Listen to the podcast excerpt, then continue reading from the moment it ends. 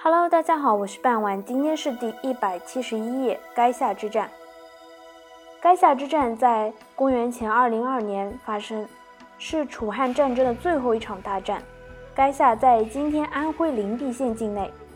汉王刘邦在此役消灭了西楚霸王项羽的仅余兵力，项羽不久自杀。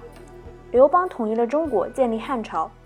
汉王五年十月，刘邦率兵追击项羽，由于韩信及彭越没有如约出兵合击楚军，结果刘邦在固陵被项羽打败。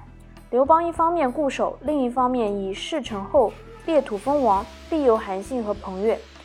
二人终于出兵。韩信、彭越带兵会合刘邦之后，汉军再次发动攻势。十二月，在垓下迎战项羽，汉军以韩信亲率三十万人为主力迎敌，孔将军为左翼，费将军为右翼，刘邦坐镇后方，周勃、柴武等预备军在刘邦命后待命。项羽守候只得不到十万人。战斗开始后，韩信亲率汉军发动攻势，出战进攻受挫，战斗不利于是后退。在楚军准备追击时，汉军左右两翼迂回夹击楚军，两军短兵相接，陷入焦灼。这时韩信带领大军翻身再战，于是楚军在三面夹击中大败。